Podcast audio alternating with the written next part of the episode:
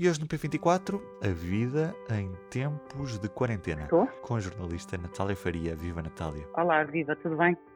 Esta sondagem eh, desvenda vários uh, efeitos colaterais da pandemia na vida dos portugueses em quarentena e são quase todos eles negativos.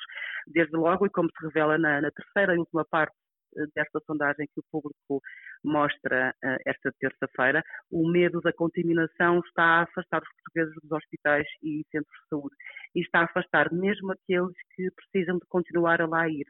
74% das pessoas inquiridas uh, revelam receio ou algum receio de ir a um hospital, a uma clínica ou a um centro de saúde e 26% deixaram mesmo de o fazer. O mais grave será que entre estes 26% há uma parte substancial, 32%, uh, de doentes crónicos. Há um outro efeito que já era expectável, mas que a sondagem uh, ajuda a quantificar, é que o estado de saúde mental uh, dos portugueses uh, tem vindo a deteriorar para para 35% da população, pelo menos uh, são os 35% que dizem estar pior do que antes da crise sanitária. Esta é, é uma realidade que tende a agravar-se no futuro, mas não fosse porque o inquérito foi feito quando a vida em quarentena contava pouco mais de três semanas e, ao que tudo indica, o isolamento social irá prolongar-se no tempo o que não augura nada de bom, sobretudo se nos lembrarmos que os portugueses já eram, antes desta pandemia, eh, e revelam-no vários estudos da OCDE, das populações da Europa Ocidental mais medicadas, das que tomam mais ansiolíticos e mais antidepressivos. Há outro dado que foi revelado logo nos primeiros capítulos desta sondagem e que mostrava que o ensino à distância não tinha chegado a 45%, quase metade por cento, dos alunos do primeiro ciclo do ensino básico. Aqui, porém, é de admitir que naquelas duas semanas, entre o encerramento das escolas, que foi decretado ou que produziu efeitos a partir de 16 de março e o início de abril, eh, que foi quando este inquérito foi feito, à amostra de 1.700 portugueses, e que é representativa da população.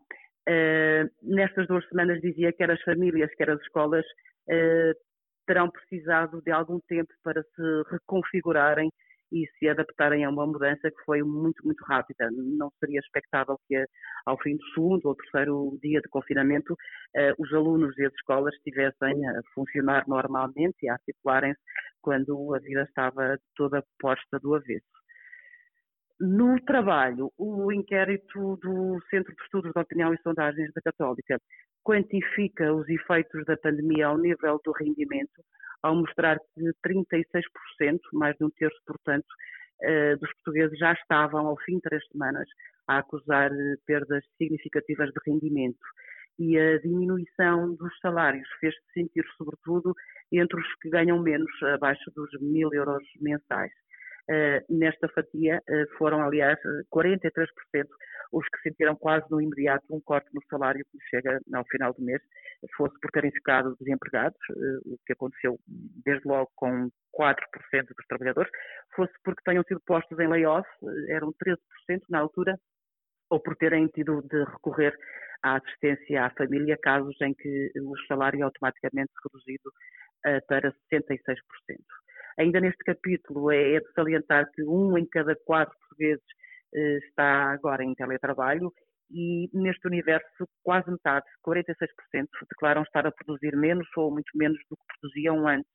É, é aparentemente seguro dizer-se aqui, uh, embora se admita que o trabalho pedido pelas empresas tenha, tenha igualmente diminuído, mas parece-me seguro aqui dizer-se e assumir-se que a existência de filhos não é alheia a esta quebra, já que 51% dos teletrabalhadores com crianças sob o mesmo teto declararam estar a produzir menos ou muito menos contra os 43% dos que não tendo filhos acusaram a mesma quebra. Ficamos rapidamente com a ficha técnica desta sondagem. Este inquérito foi realizado pelo CESOP da Universidade Católica Portuguesa para a RTP Público e parceiros e patrocinadores da Universidade entre os dias 6 e 9 de abril deste ano.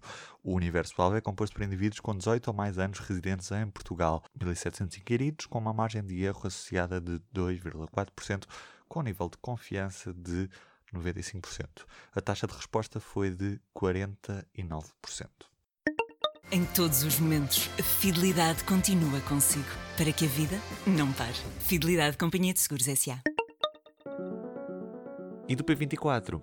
É tudo por hoje. Resta-me desejar-lhe um bom dia. Até amanhã. O público fica no ouvido.